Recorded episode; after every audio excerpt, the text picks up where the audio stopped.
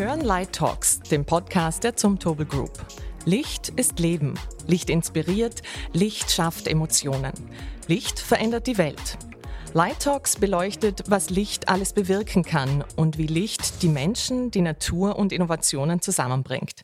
Unsere Gäste sind internationale Persönlichkeiten aus den unterschiedlichsten Disziplinen sowie Expertinnen und Experten der Zumtobel Group. Wir sprechen über diverse Themen im Zusammenhang mit Licht und wir tauschen uns zu aktuellen und zukünftigen Fragestellungen aus, die relevant sind und die Zumtobel Group als Unternehmen bewegen. Und damit hallo und herzlich willkommen zur neuesten Folge von Light Talks, dem Podcast der Zumtobel Group.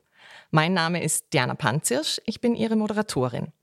Und meine Gäste heute sind Jürg Zumtobel, Sohn von Zumtobel-Gründer Dr. Walter Zumtobel, als CEO selbst 22 Jahre lang federführend verantwortlich für das Unternehmen, danach 17 Jahre Vorsitzender des Aufsichtsrates, bevor er sich 2020 in den wohlverdienten Ruhestand zurückgezogen hat. Also definitiv jemand, der die Zumtobel Group in- und auswendig kennt.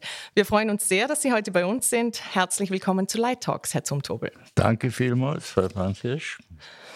Wir sitzen heute wieder im wunderschönen Lichtforum der Zumtobel Group in Dornbirn und mit uns am Gesprächstisch sitzt auch Bettina Steindl. Seit vielen Jahren Kunst- und Kulturschaffende aus Leidenschaft und Überzeugung und aktuell verantwortlich für die Campusphäre, Creative Institute Vorarlberg GmbH, deren Geschäftsführerin und Kuratorin Bettina Steindl ist. Herzlich willkommen, liebe Bettina. Schön, dass du da bist. Vielen Dank, schön hier zu sein. Ja, ich habe es eingangs erwähnt, wir widmen uns bei Light Talks gerne großen gesellschaftlichen Themen und Bereichen und so soll es auch heute sein, wenn wir über Kunst und Kultur sprechen. Und zwar allgemein als Wert für die Gesellschaft, für eine Region und etwas spezifischer, wie Kunst und Kultur ein Unternehmen bzw. eine Marke auch prägen können. Jetzt sind Kunst und Kultur an sich schon sehr weitläufige Begriffe, unter denen sich Menschen vermutlich ganz unterschiedliche Dinge vorstellen. Die einen sagen, über Kunst lässt sich nicht streiten, andere meinen, Kunst liege im Auge des Betrachters. Ich möchte jetzt mal zu Beginn das Ganze ein wenig insofern eingrenzen, dass ich Sie frage, Herr Zumtobel, was bedeutet denn Kunst und Kultur für Sie persönlich?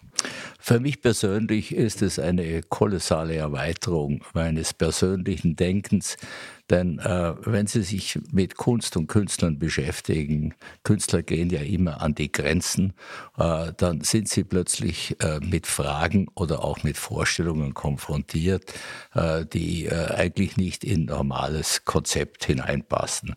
Insofern ist es eine ganz klare äh, sagen wir, Möglichkeit, äh, seinen Horizont etwas zu erweitern und auch äh, nicht so eine bipolare Diskussionshaltung einzunehmen, wo es nur entweder richtig oder falsch gibt, sondern sie sind einfach in der Lage, miteinander unterschiedliche Themen, unterschiedliche Vorstellungen auszutauschen, ohne dass gleich eine Pattsituation entsteht. Mhm. Schöner Gedanke, also die Vielschichtigkeit und Horizonterweiterung.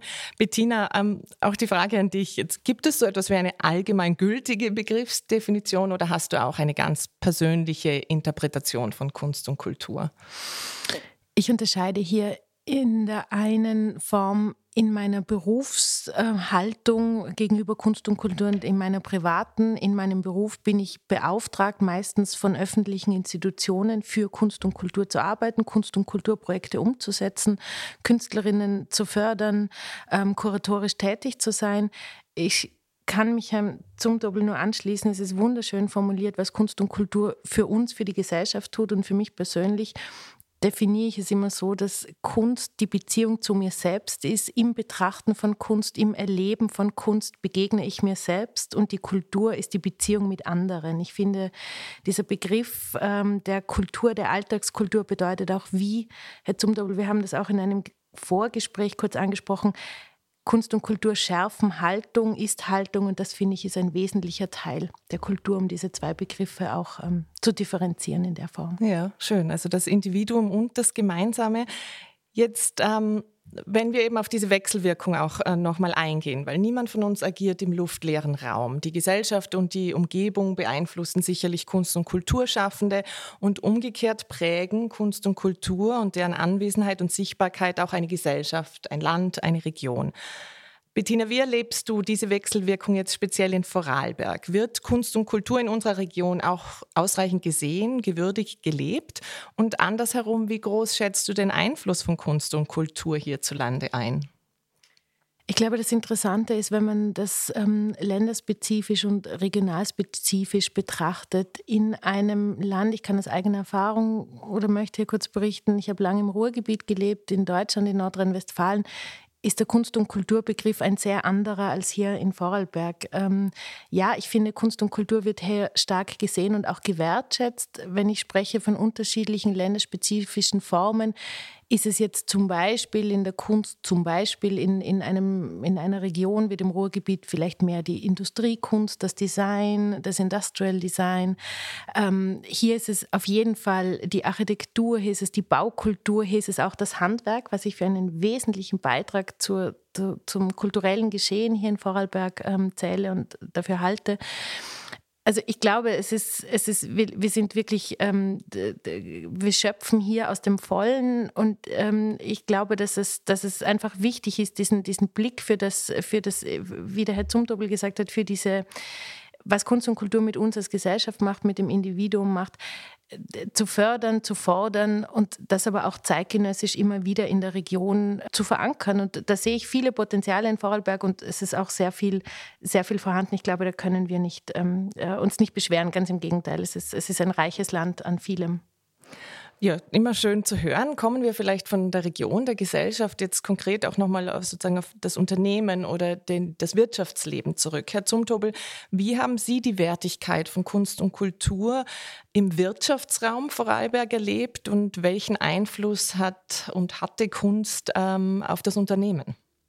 Also erst einmal möchte ich dazu sagen, man kann solche Werte nicht regional beschreiben, sondern es ist eine internationale Gesellschaft und gerade im Bodenseeraum, wo man so länderübergreifend denkt, also ich fühle mich nicht hier als Vorarlberger, sondern ich bin jemand, der in, der in dieser Region verhaftet ist und da spielen die Grenzen eigentlich keine Rolle. Äh, was mir aufgefallen ist bei Ihnen, Frau Steindl, wo Sie gesagt haben, äh, dass äh, die Kultur auch sehr, sehr stark davon abhängt, wie man interagiert. Und da muss ich, ich bin ja selber auch im Aufsichtsrat von der Kuges. Und äh, da denke ich mir, dass das Land eigentlich sehr viel Macht für Kunst und Kultur, auch viel All gibt. Im Gegensatz dazu höre ich ein permanentes Gejammer der Künstler, dass sie zu wenig gefördert werden.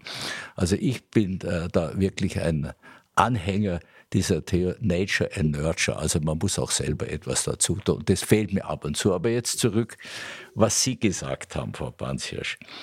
Äh, wir haben in den ganzen Jahren, also mein Vater war ein begnadeter Techniker, hat sehr viele Patente und so weiter gehabt und hat in der Welt eigentlich sehr, sehr stark Damals war das noch anders, da war Technik etwas äh, Positives. Heute haben wir ja über weite Bereiche eine Technikfeindlichkeit. Und wir leben in der Zeit, da redet man von transparent. Eigentlich äh, könnte man eher das Term Regulierungswut sagen. Es wird alles reguliert und so weiter. Und äh, das ist ein Riesenunterschied äh, von einem Markenunternehmen äh, gegenüber einem norm normal denkenden Unternehmen. Und da gehört eben der Faktor für das Markenunternehmen, gehört Kultur dazu. Wenn ich heute die Anstrengungen mit ESG, Environmental Social Governance sehe, da sind das Dinge, die die großen Markenunternehmen schon immer machen, äh, weil die immer schon äh, für das Wohl des Kunden sorgen werden. Jetzt ist das ein bisschen ausgebaut worden, indem man da Gesetze wieder erlassen hat. Meines Erachtens ist es für ein gut geführtes Unternehmen eine Selbstverpflichtung, in diese Richtung etwas dazu zu tun. Da braucht man nicht äh, unbedingt noch so große Gesetze. Das mag sein, dass das für den Finanzmarkt richtig ist und so weiter, weil ich da einen Orientierungspfad dazu habe. Also wir sind eigentlich von der rein technischen Argumentation des Unternehmens durch die zunehmenden äh, äh, Sicherheitszeichen, äh, Normen und so weiter, hat man sich plötzlich Gedanken gemacht, ja, wie kann man der Geschichte ein bisschen etwas anderes dazusetzen? Und ich habe in den 80er Jahren mal einen Vortrag vom Ettore Sozas gehört in dem Kuppelsaal von der ETH in Zürich, wo er etwas äh, gesagt hat, was mich eigentlich fasziniert hat und was heute eine Selbstverständlichkeit ist jedes Produkt oder jede Dienstleistung muss eine Geschichte erzählen. So, und äh, wenn Sie mit so einem, ich habe gesagt, das ist nicht nur ein Designer, das ist ein Kulturphilosoph, der Ettore, ich habe sehr eng äh, mit ihm über viele Jahre zusammengearbeitet, dann kommt man dann automatisch äh, zu einer Überlegung, wie kann ich diese Kommunikationskraft, wie kann ich die nutzen? Und wir hatten Gott sei Dank ein Team im Hause, das ist der Dr. Otto Riewold, der war äh, der Leiter von Ambiente, einer Architekturzeitschrift, der Herbert Resch und ich, wir waren so zu dritt und haben festgestellt, ja, eigentlich äh, die Innovation äh, und die Technik, die Perfektion der Technik ist eigentlich eine Selbstverständlichkeit.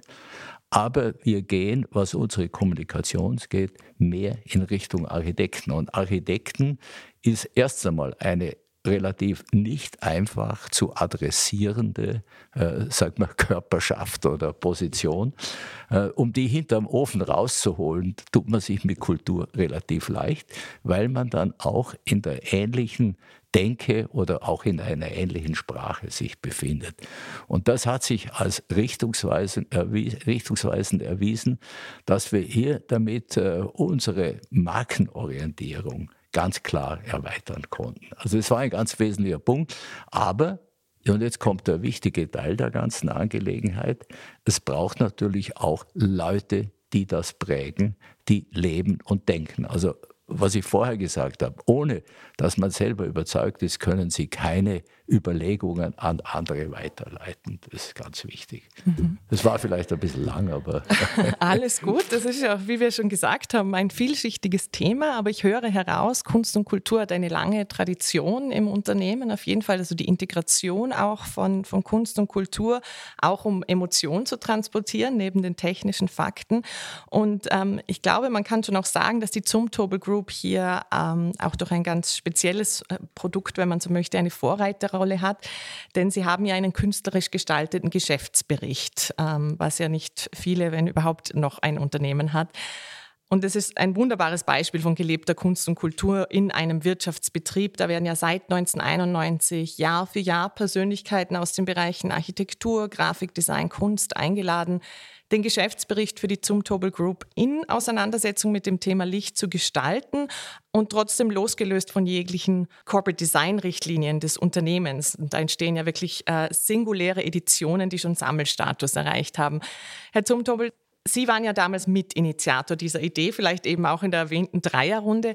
Ähm, wie kam es zu dieser Idee? Wieso wollten Sie einen äh, künstlerisch gestalteten Geschäftsbericht? Und Sie haben jetzt gerade vorhin erwähnt, so die Architekturbranche ist schwierig ähm, zu adressieren. Wie waren die ersten Reaktionen, als Sie auf Kunstschaffende und Kulturschaffende zugegangen sind und Sie gefragt haben, ob Sie denn Lust hätten, diesen Geschäftsbericht zu gestalten? Relativ einfach. Relativ einfach war so eine kolossale Begeisterung. Wir haben ja den ersten Geschäftsbericht haben wir damals gemacht, weil Michael Anix, ist ein Russe, der also sehr konstruistisch gedacht hat und so weiter. Und äh, ich muss aber Folgendes sagen, dass mit ein äh, Erfolgsgeheimnis ist, dass wir diesen Geschäftsbericht vollkommen unabhängig von unseren Marketingleuten oder Designexperten oder weiß ich was gestalten lassen, weil sie kommen da einfach auf einen Punkt, wo sie dem Künstler die ultimative Freiheit lassen. Es ist nicht alles immer so im Sinne äh, wie wir uns es vorgestellt haben, aber es ist Sinnbild einer relativ einfachen, offenen gesellschaftlichen Auseinandersetzung mit dem Thema. Und das halte ich für extrem wichtig, weil wenn Sie anfangen würden, von irgendwelchen Spezialisten da Vorschläge zu machen oder gar einzugreifen, es kann schon passieren, dass man mal mit der Weihnachtskarte nicht ganz zufrieden ist und so weiter, um da so Kleinigkeiten zu diskutieren. Aber es ist wichtig, dass der Künstler die Möglichkeit hat, seine Leute, die er dazu braucht, um dieses Werk zu, äh, zu, äh, zu erfassen, dass das einfach unabhängig ist. Und das ist vielleicht für mich auch ein Merkmal, dass wir heute eigentlich in viel größerem Umfang zulassen müssen, dass die Leute unterschiedlich denken, weil nur durch eine Diskussion mit äh, Leuten, die anders denken, kommt man zur Lösung. Und ich finde es eigentlich katastrophal, was heute in der Wissenschaft passiert mit diesen ganzen Vogtschen Gedankengängen, wo diese Freiheit nicht mehr da ist. Es ist das Ende jeder Innovation, wenn ich da aus irgendeiner Moral Ballast heraus anfange zu glauben, ich muss die ganze Welt verändern. Hm, hm. Also eben die künstlerische Freiheit so wichtig und ein Erfolgsgarant. Vielleicht jetzt die Frage in deine Richtung, Bettina, ähm, eben aus dem Kunst- und Kulturbereich. Also ich stelle mir das ja auch so vor, dass das der Idealzustand ist, dass ich als Kunstschaffende freie Hand habe mich frei entfalten kann. Ähm, gehe aber davon aus, dass das nicht immer der Fall ist. Wie viel ähm, künstlerische Freiheit braucht es und wie viel Vorgabe muss ein Künstler, eine Künstlerin aber vielleicht auch aushalten? Ich glaube, das kommt darauf an, in welcher Form die Zusammenarbeit stattfindet oder was das Ergebnis sein soll. Ich glaube, ich muss noch ganz kurz hinzufügen, Herr Zumtobel, was Sie gesagt haben, wie Kunst und Kultur Ihr Unternehmen und die Marke an sich äh, nicht nur bestärkt, sondern eigentlich befüllt und zum Leben erweckt. Sieht man, glaube ich, auch daran, wie ich habe eigentlich Wirtschaft studiert und bin ausgebildete Wirtschafterin und habe über die Wirtschaft und über die Form, wie Wirtschaft an der Uni in Innsbruck gelehrt wird, zur Kunst und Kultur gefunden, weil Kunst und Kultur ein wesentlicher Faktor war, wie eben Wirtschaft funktioniert, wie Unternehmensführung funktioniert, wie Wissensmanagement funktioniert und so weiter. Also ich finde, das Zumtobel ein sehr gutes Beispiel dafür ist. Da gibt es noch andere große Unternehmen in Österreich, die diese, diesen Schulterschluss oder diese Vernetzung und Verbindung von Kunst, Kultur und innovativer und guter und auch nachhaltig funktionierender Unternehmensführung sehr gut schaffen. Das ist, äh, finde ich, eine, eine, ein, ein wichtiger Bestandteil auch unseres wirtschaftlichen Denkens und nicht immer nur separiert zu sehen. Das haben Sie sehr gut dargestellt. Das wollte ich unterstreichen. Die Freiheit in der Kunst und Kultur ist, glaube ich, ganz wichtig im Denken. Ich glaube, es ist auch wichtig, wir, und jetzt spreche ich wieder als Fördernehmerin von Land und Stadt gefördert, was Kunst und Kultur und die Entwicklung von Kunst und Kultur betrifft, ähm, ist wichtig, dass man natürlich die Vorgaben erfüllt, dass man Strukturen einhält und so weiter. Herr Zumtobel hat es ganz am Anfang gesagt, es ist die Aufgabe der Künstlerinnen in unserer Gesellschaft, vorauszudenken, äh, äh, Dinge kritisch zu beleuchten. Ich glaube, den Freiraum muss man unbedingt lassen. Wenn ich als Kuratorin tätig bin, dann ist das Gespräch mit den Künstlerinnen das, glaube ich, Wichtigste. Die Umsetzung, da bin ich ganz bei Ihnen ist wirklich, der ist freie Hand gelassen. Man kann inhaltlich natürlich sich noch verbinden im Sinne von einander verständlich machen, was man damit will. Grundsätzlich lädt man ja Künstlerinnen dann ein, wenn man eine Botschaft zu senden hat an einem Beispiel ganz kurz festgemacht. Wir hatten eine Kooperation mit dem Europäischen Forum Alpbach, wo eine Vorarlberger Künstlerin ein Projekt gemacht hat, das hieß No Border, No Nation. Da ging es darum, dass es keine Grenzen braucht. Wir haben auch darüber gesprochen, dass es wichtiger wäre, dass Gesellschaft und auch die Staaten auf Basis der Solidarität basieren und nicht äh, mit Ländergrenzen sozusagen wir einander uns abwenden oder, oder uns äh, hier auf Abstand gehen. Und wir haben dieses Projekt adaptiert für Vorarlberg, haben diese Fahnen, das ist ein Projekt, Projekt, äh, ähm, wo Fahnen gemalt wurden, die eben keine Nationalgrenzen mehr darstellen, haben das an die Dornbirner Ach gestellt, haben die Dornbirner Ach beflaggt, denn die Ach fließt in den Bodensee und der Bodensee ist sozusagen grenzenlos und äh, verbindet einen zentraleuropäischen Raum. Das finde ich ein irrsinnig schönes Projekt. Das ist nicht, äh, da braucht es nicht viele Vorgaben, denn da ist so im Herzens- und, und, und im Geist sofort verstanden worden, sowohl von der Künstlerin als auch von uns, als auch den FördergeberInnen, was es da braucht. Und das, glaube ich, ist letztlich dieses Besondere in der Kunst und Kultur, dass es sehr oft auch wenn das Thema kritisch sein mag und gesellschaftspolitische Themen aufreißt, die Zusammenarbeit und der Prozess dahin ein unendlich befruchtender und positiver und friedlicher ist. Mhm. Schön. Ja, wenn man eben äh, eine klare Botschaft hat und sich da einig ist, ähm, dann kann es der Künstler frei umsetzen. Jetzt haben Sie beide schon mehrfach erwähnt, eben es geht um dieses, diese Zusammenarbeit, ähm, dieses Miteinander. Auch, ähm, Herr Zumtobel, Sie haben es eingangs erwähnt, wie, wie horizonterweiternd Kunst und Kultur sein kann. Ich habe mir im Vorfeld unseres Gesprächs ähm, verschiedene Studien zur kulturellen Teilhabe der Gesellschaft in Österreich angesehen, weil Sie haben jetzt vorhin erwähnt, bei Ihnen war es auch so ein Dreierteam ähm, mit Ihnen zusammen das sich hier ähm, eingesetzt und Dinge initiiert hat bei Ihnen im Unternehmen. Und doch ist ja auch die Frage, wie, wie breit ist diese Integration von Kunst und Kultur in die gesamte Gesellschaft oder auch in die gesamte Belegschaft eines Unternehmens.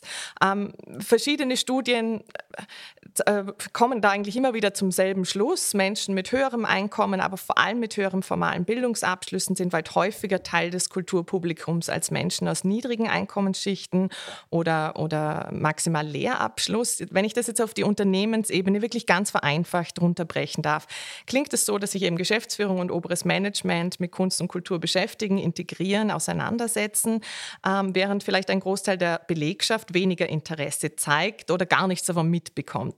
Wie haben Sie das bei bei der Firma Zumtobel erlebt, Herr Zumtobel? Gab es da Versuche, die gesamte Belegschaft mitzunehmen und zur kulturellen Teilhabe zu motivieren? Also ich, ich, widerspreche nicht gern Frauen, aber da, das, das, ist ein, das, ist ein, guter das, Grundsatz. Das, was ich so sagen, kann ich eigentlich nicht teilen. Und zwar, wir haben im Zusammenhang äh, mit äh, der Orientierung, äh, auch in äh, Geschäftsberichten und all diese Dinge, haben wir zum Beispiel über die Frau Dr. Häusler, haben wir äh, Kunst äh, des 20. Jahrhunderts, haben wir Kurse gegeben. Und Sie werden es nicht glauben. Da waren Leute, die das eigentlich für ihren Beruf brauchen würden, also Verkäufer in Architektur oder Marketingleute. Die haben sich nicht interessiert, aber jemand, der an der Maschine steht oder eine Sekretärin, die hat sich dafür interessiert. Sie mögen in Summe, mögen Sie recht haben, dass die Bereitschaft größer ist, aber ich zitiere nur Studien, ga, sowieso nicht. Ja, ja, aber, aber, aber, ganz kann ich diese ja. Meinung nicht teilen. Mhm. Wir haben mit dem Köhlmeier Lesungen gehabt. Und jetzt kommt natürlich auch das Problem. Das Ganze verlangt ein inneres Engagement, weil Unternehmen müssen heute noch viel mehr als vorher kostenorientiert operieren. Und jetzt geht es darum, wie sehen Sie als Vorgesetzter oder als Management, wie sehen Sie die Werthaltigkeit von all diesen Dingen? Weil es ist ja nicht messbar äh, etc. Und äh, da muss man sich ein bisschen auf das Bauchgefühl verlassen. Auf der anderen Seite, und das ist auch meine Erfahrung, wenn ich so beim Kunsthaus Bregenz oder wo ich ja äh, öfters was zu tun habe, bin, dass schon interessant ist, was für Leute eigentlich, und das sind sehr, sehr breite Schichten. Was ich grundsätzlich feststelle, äh, dass äh, die Bereitschaft für Sport und so weiter, sich anzustrengen, heute größer ist als für Kunst und Kultur. Mhm. Und äh, wir haben einmal mit dem, äh, damals in der Kugis, haben wir mit äh, dem Marketing-Team von der Fachhochschule haben wir so eine Recherche gemacht, haben wir festgestellt, dass von den unter 20-Jährigen nur drei bis vier Prozent überhaupt das Coup kennen. Und haben das natürlich dann auch wieder zurückgeführt, dass das auch eine Frage der Kommunikation ist. Die Leute können sie nicht über äh, die klassischen Printmedien ansprechen. Aber eines ist auch so, es ist immer eine gewisse Neugierde notwendig, Bereitschaft, neues Wissen zu akkumulieren. Und wenn man das versucht, mit irgendwelcher Leistungsbereitschaft zu kombinieren, dann müssen Sie feststellen, halt, dass äh, mit einem Mountainbike an Großhädering raufzufahren eine größere Challenge ist, als sich irgendwelche Kunst anzuschauen. Mhm. Mhm. Für, für viele Menschen. Ja. Also ich freue mich ja, dass Sie mir widersprochen haben, beziehungsweise den Studien, weil ähm, was ich heraushöre... Ein dass, seltener Anlass. ja, genau. ähm, aber was ich heraushöre, ist, dass Sie sich eben bei Zumtobel sehr wohl von Anfang an darum bemüht haben, eben ja. auch die gesamte Belegschaft mitzunehmen. Und wie Sie ja. selber gesagt haben, ja. ähm, der Kunst und der Kultur auch die entsprechende Wertigkeit gegeben haben und da Dinge ermöglicht haben dadurch. Ähm, um das jetzt vielleicht wieder auf die gesellschaftliche Ebene zu bringen, Bettina, was braucht es denn aus deiner Sicht? Also ich freue mich ja zu hören, wenn eine Beobachtung ist, dass im KUB alle möglichen Bevölkerungsschichten ein- und ausgehen. Ähm, und doch wird es wahrscheinlich eben, die Studien, die kommen ja auch nicht von irgendwoher. Also aus deiner Sicht einfach, was braucht es denn, um Kunst- und Kulturarbeit, wenn es noch nicht so gut funktioniert, für alle Bevölkerungsschichten erlebbar, greifbar, interessant zu machen, dass diese Neugierde und Offenheit auch wirklich besteht? Ich zitiere wiederum den ähm, Schweizer Kulturwissenschaftler Armin Wolf, der sagt, überhaupt nur drei bis fünf Prozent der Bevölkerung ist für Kunst und Kultur zu begeistern und ein bisschen weniger noch dazu zu bewegen, überhaupt in Kunst- und Kulturveranstaltungen oder Institutionen zu, geben, zu gehen. Also da, da, da sind wir manchmal vielleicht auf, auf gefühlt auf verlorenen Posten. Ich sehe das aber anders. Ich glaube, es braucht vor allem Expertise und ich glaube, es braucht wie in jedem Unternehmen und ich werde nicht müde dafür zu plädieren, wirklich gut ausgebildete Menschen, die im Kunst- und Kulturbereich arbeiten. Wir brauchen nicht das Jammern und wir brauchen nicht das Anklagen, sondern wir brauchen das Tun. Diese Analysen, die Sie beschrieben haben, dass Institutionen analysieren, wo haben wir noch Aufholbedarf, wie können wir Zielgruppen ansprechen und so weiter. Das ist, das ist einfach eine wesentliche Aufgabe da müssen auch Kunst- und Kulturinstitutionen wirklich mithalten mit der Zeit und sich da allem, was die Technik, aber auch was das zeitgenössische Verhalten sozusagen und auch die Marktgebarung äh, braucht, anbieten. Was auch, glaube ich, wichtig ist, und da jetzt wieder aus der eher kuratorischen Sicht gesprochen, ich glaube, es ist heutzutage auch möglich, parallel zu wirklich einer exzellenten ähm, Kunststrategie und Kunstinstitution äh, wie dem KUB zum Beispiel, wirklich gesellschaftsbreitere ähm, ich möchte nicht sagen Events, aber Formate anzubieten, die vielleicht noch vor 20 oder 30 Jahren nicht als klassische Kulturevents ähm, ähm, benannt worden wären. Ich glaube, dass es heute viel offener ist, ähm, was zu Kunst- und Kulturtätigkeiten gehört und vielleicht auch da ein ganz kurzes Beispiel genannt aus, aus dem Ruhrgebiet, eben speziell doch eingehend auf das, was braucht die Gesellschaft, was beschäftigt die Gesellschaft.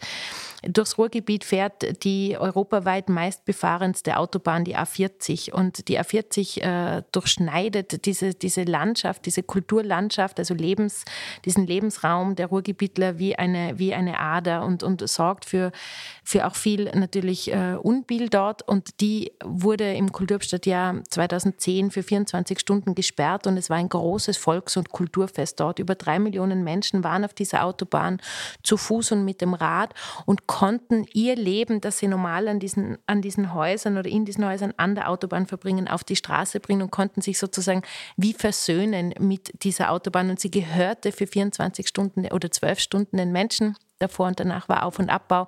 Drei Millionen Menschen, Bilder, die um die Welt gegangen sind. Sogar das japanische Fernsehen ist mit Hubschraubern über diese Veranstaltung geflogen. Das finde ich, hätte, also finde ich heute ist ein großes Kulturevent, hätte ich vor einigen Jahren noch sehr viel kritischer gesehen. Ich glaube, damit bringt man Teilhabe zu den Menschen und ich glaube, wichtig ist auch dabei, dass man den Menschen diese Angst vor Kunst und Kultur nimmt und auch diesen, diesen elitären Touch, der in manchen Bereichen unabgesprochen gut und wichtig ist, aber ich glaube, wir müssen wirklich mit, mit unseren Formaten auch zu den Menschen und auf, wortwörtlich in dem Sinne jetzt auf die Straße. Ja, Genau. Ja, es klingt nach einem äh, wunderbaren Best-Practice-Beispiel ja. tatsächlich, was die Integration von Kunst und Kultur in den Alltag, Alltag. Ähm, anbelangt. Genau. Ähm, wenn ich vielleicht noch das Generationenthema aufgreifen darf, eben die junge Generation, die vielleicht anders ähm, angesprochen gehört. Du warst ja ähm, in zwei Kulturhauptstadtprozesse involviert. Ähm, und wie hast du das da eigentlich ähm, erlebt? Waren da alle Generationen gleich stark vertreten? oder hast du Ähnliches beobachtet, dass die Jungen da repräsentiert sind. Nein, überhaupt nicht. Ich zitiere jetzt nur nochmal das Ruhrgebiet, das das einfach sehr gut gemacht hat, weil die Gesellschaftsstruktur im Ruhrgebiet so besonders und außergewöhnlich ist und auch so anders als zu uns, eine Arbeiterstruktur, ähm, ein hohes Engagement von Menschen, die sich extrem wirklich wortwörtlich beteiligen. Es gibt dort ein hohes Vereinstum, es gibt eine Beteiligungskraft. Der, unser, unser Pressesprecher hat mal gesagt, im, im Ruhrgebiet braucht man nur eine brennende Kerze ins Fenster stellen und 100 Leute kommen. In Österreich muss man Schön. sehr viel mehr dafür tun, genau. Ähm, und ich glaube, man schafft es über verschiedenste Formate wiederum diese Beteiligung, also der Aufruf zur Selbstbeteiligung, wieder nicht nur das Jammern, wieder nicht nur das Anklagen und das sich nicht nicht eingebunden fühlen, sondern Anlässe schaffen, sich einzubinden. Auch hier das Beispiel, dort war es zum Beispiel im Ruhrgebiet ähm, das Volunteers-Programm, das darauf aufzielte, Menschen, und wir hatten über, ich glaube, 600 Freiwillige, die sich für die Kulturstadt engagiert hatten, die überwiegend aus sozialen Randklassen kamen. Wir haben also nicht in den, in den äh, in unserer Bubble, wie man heute sagt, aufgerufen, sondern wir sind an, an Sozialvereinigungen, an Sozialvereine herangetreten, ans Arbeitsamt herangetreten und haben da Menschen sozusagen wieder äh, in, tatsächlich in die Gesellschaft involviert. Und der Erfolg allein dieses Projektes ist eine eigene Publikation, eine wissenschaftliche Erhebung geworden, die ähm, erklärt hat, wie man durch so ein Großevent oder in dem Fall Kunst und künstlerische Beteiligung Menschen wirklich wieder in den Arbeitsprozess zurückführt. Das sind sehr handfeste Alltagsbeispiele Beispiele, die ich hier nenne, aber ich glaube, darum geht es ein bisschen. Ich mhm. glaube, dass die Kunst und Kultur in Österreich gut aufgehoben ist in ihrer Exzellenz. Ich glaube, wir haben Nachholbedarf europaweit, indem dass wir eben diese angewandte und alltägliche Kunst- und Kulturarbeit noch ein bisschen selbstverständlicher machen. Mhm, den Alltag integrieren. Klingt mhm. wirklich nach einem äh, wunderschönen Beispiel. Es wäre ja auch eine Frage an dich gewesen, ähm, was denn so ein Best-Practice-Beispiel wäre, aber ich höre ganz klar raus, vom Ruhrgebiet mhm. kann man sich da einiges abschauen, mhm. ähm, auch in Österreich.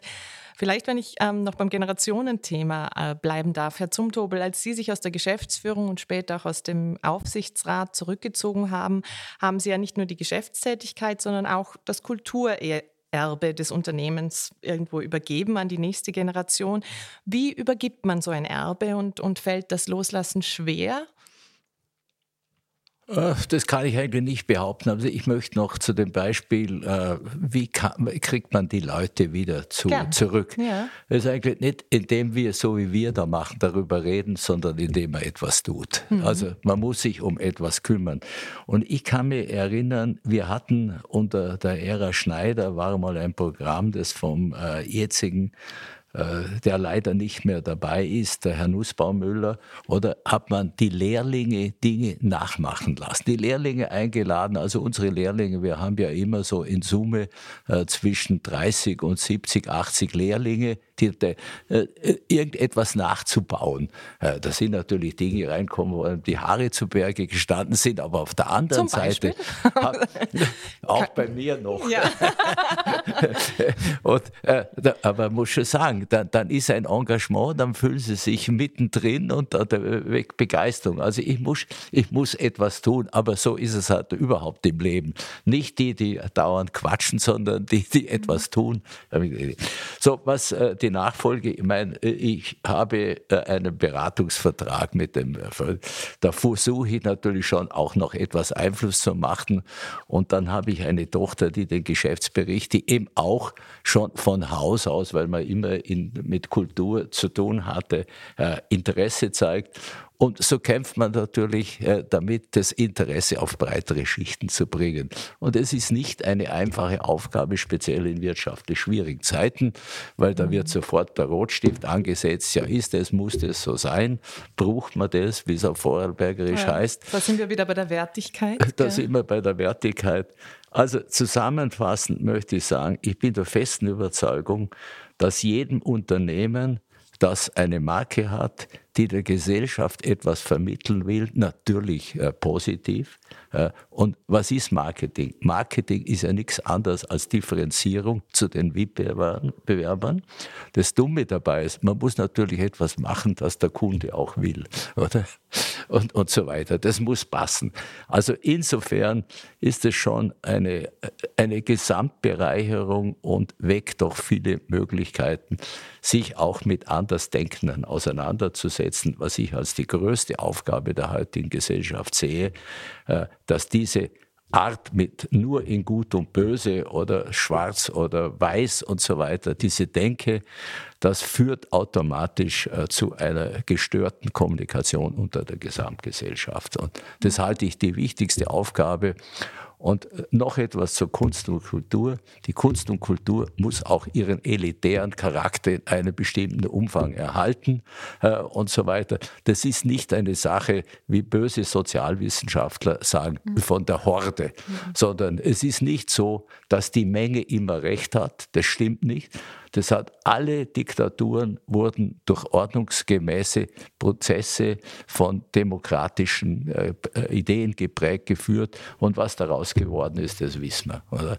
Also insofern äh, lassen Sie unterschiedliche Denken zu und es ist heute nicht einfach, weil ich bei jeder Sache, die ich darüber rede, gibt es nicht ein klares Plus oder Minus, mhm. sondern es gibt immer eine Situation, wo man Unterschied einlegt. Und diese Diskussionsbereitschaft müssen wir uns erhalten. Das halte ich für gesellschaftlich mhm. eines der wichtigsten Phänomene, wo die westliche Welt damit konfrontiert ist. Und da sind wir leider in Europa durch gewisse äh, sag mal, Entwicklungen, speziell im wissenschaftlichen Bereich. Oder? Wenn, wenn Sie heute allein sehen, wissen Sie, dass es äh, in, in, äh, in Deutschland gibt es insgesamt äh, äh über 70 Dekanate, die Gendertechnik lehren und äh, nur drei Leute, die sich mit Kernphysik auseinandersetzen. Also das Verhältnis stimmt einfach nicht mehr. Mhm. Mhm. Ich, ne, also ich finde den Gedanken schön, dieses Verbindende von Kunst und Kultur äh, zu fördern, dieses Horizont erweiternde, eben nicht schwarz und weiß, sondern pluralistisch. Ähm, und äh, würde das gerne aufgreifen, auch nochmal zum Ende unseres Gesprächs hin, äh, einen Ausblick in Richtung Zukunft. Äh, wir laden die Gäste ja immer gerne ein, ein Spotlight zu setzen, also den Scheinwerfer auf etwas zu richten. Bettina, welche Möglichkeiten siehst du für Kunst und Kultur in der Zukunft? Wo braucht es mehr? Vielleicht mehr von dem, was der Herr Zumtobel auch angesprochen hat und wovon braucht es vielleicht etwas weniger? Ich fange mit dem Mehr an und da wieder mit einem Beispiel. Einer meiner besten Freunde ist der Geschäftsführer der Salzburger Festspiele. Und wir waren gerade letztes Wochenende und haben uns unterhalten, ganz viel natürlich über Kunst und Kultur und auch über diese Elitarität und Zugänglichkeit und so weiter. Und dann denke ich immer, das sind doch Beispiele, eine, eine Institution, eine, ein, ein Festival wie die Salzburger Festspiele, die gegründet wurden, um für Frieden zu sein, um gegen den Krieg anzuhalten, um um Gesellschaft gemeinschaftlich zu stärken. Das sind die Dinge, die mich anspornen. Das wünsche ich mir für Kunst und Kultur, dass wir eben nicht, wenn es eng wird, Herr Zumtobel, ähm, den Rotstift ansetzen und genau da sparen, wo er nicht angesetzt gehört. Ich glaube, wenn es um Sparen geht, müssen wir immer sparen ganz woanders als darum, wo es ums Verbindende geht. Also ich finde Kunst und Kultur auch in der Wirtschaft, äh, Kennzahlenberechnungen und so weiter, kann da als Vorbild dienen. Das, das ist wichtig. Dahin soll es gehen für mich, dass man sich immer um die Haltung bemüht und darum, ähm, wie Kunst und Kultur wirklich über alle Sparten der Gesellschaft, der Betriebsführung, äh, des Unternehmertums, äh, der Industrie hinweg Beiträge leisten kann. Wovon es weniger braucht, das ist ein, eine, das ist ein, ein Thema, da müssten wir eigens drüber sprechen. Wir haben im Vorfeld drüber gesprochen. Ich glaube, es bräuchte ein paar paar Dinge auch nicht mehr. Ich glaube, es braucht auch Mut zur Reduktion. Reduce to the max ist ein Lieblingssatz von mir. Ich glaube, es braucht nicht alles und nicht dauernd das äh, Gießkannenprinzip. Äh, ich glaube, es macht auch Sinn, gewisse Dinge auslaufen zu lassen oder gewisse Dinge nicht weiter zu verfolgen. Das ist letztlich aber die Entscheidung von Individuen und leider, oder, oder nicht leider, sondern vor allem auch von Förderstrukturen. Mein Wunsch ist, dass man, dass man ähm, ins Gute und ins Lösungsorientierte investiert und in das und das haben wir jetzt wiederholt gehabt heute, aber es ist wirklich ein, ein Appell, quasi das Jammern aufzuhören und mit guten Argumenten und mit überzeugendem Tun tatsächlich ins Tun zu kommen und Gesellschaft aktiv zu gestalten. Wir haben alle die Möglichkeit, wir sind wir sind äh, in einem der besten Länder dieser Welt, glaube ich, und können so viel ähm, bewirken. Und es liegt an uns, das zu tun. Und das ist, das ist mein Wunsch. Das ist ein wunderbares Schlusswort und damit kommen wir dann auch vom Reden ins, ins Tun, hoffentlich. ähm, äh, Herr Zumtobel, Sie haben ja eigentlich schon fast auch wie ein wunderschönes Schlusswort vorhin gehalten und trotzdem möchte ich Ihnen auch nochmal die Gelegenheit geben. Möchten Sie noch etwas ergänzen, was sozusagen die Zukunft von Kunst und Kultur anbelangt, vielleicht auch speziell im Unternehmenskontext? Ich glaube, wir haben das ganze Thema sehr breitbandig äh, besprochen und äh, im Prinzip die Herausforderungen sind eigentlich sehr ähnlich. Ich muss Leute überzeugen, begeistern, aber man muss sich selber auch für etwas überzeugt sein. Und da muss man sich selbst auch ganz klar sagen, ja, das will ich, das will ich nicht oder dort sehe ich große Möglichkeiten, Zustände zu verbessern. Und was, was für mich eigentlich äh, das wichtigste Credo in diesem Zusammenhang ist, dass man in der Lage ist, gewisse Dinge zu sprechen, zu auszusprechen und zu diskutieren, ohne dass man entweder nach links oder nach rechts oder weiß ich nach anderen Kriterien eingestuft wird. Das finde ich mhm. als die große Herausforderung unserer Zeit und sehe aber auch das Ganze als Bedrohung deshalb die Notwendigkeit, in der Richtung etwas zu tun, den Horizont zu erweitern wozu die Kunst und Kultur einen ganz wertvollen Beitrag leisten kann. Vielen lieben Dank für das Gespräch, Herr Zumtobel, und auch für Ihre Einschätzung, eben was Kunst und Kultur ausmacht und wie es integriert und gelebt werden kann und sollte. Herzlichen Dank. Danke vielmals für das Gespräch. Schön, dass du dabei warst, liebe Bettina. Danke auch ähm, für deine Erfahrungen. Ähm, gerade auch die Beispiele aus dem Ruhrgebiet waren sehr spannend und die Einordnung von künstlerischer und kultureller Arbeit und dieses, ich finde es schön, ich nehme das heute gerne mit, sozusagen als Motto, ähm, vom Reden ins Tun kommen, weniger jammern, ähm, mehr tun. Äh, bin ich ein großer Fan davon und was Sie gesagt haben, das kann ja tatsächlich jeder Einzelne von uns ähm, ab jetzt nächste äh, Minute machen, nämlich das pluralistische Zulassen, eben nicht schwarz-weiß, sondern andere Gedanken, andere Sichtweisen auch zulassen und aushalten. Vielen Dank für das Gespräch, Bettina. Vielen Dank, eine große Ehre hier zu sein. Vielen Dank, dass Sie dabei waren bei Light Talks, dem Podcast der Zumtobel Group. Light Talks erscheint monatlich und ist verfügbar auf set.lighting, der Zumtobel Group Website und auf allen gängigen Podcast-Plattformen. Wir hoffen, dass Sie auch nächsten Monat wieder einschalten, wenn wir die Scheinwerfer auf aktuelle Fragestellungen richten. Bis zum nächsten Mal.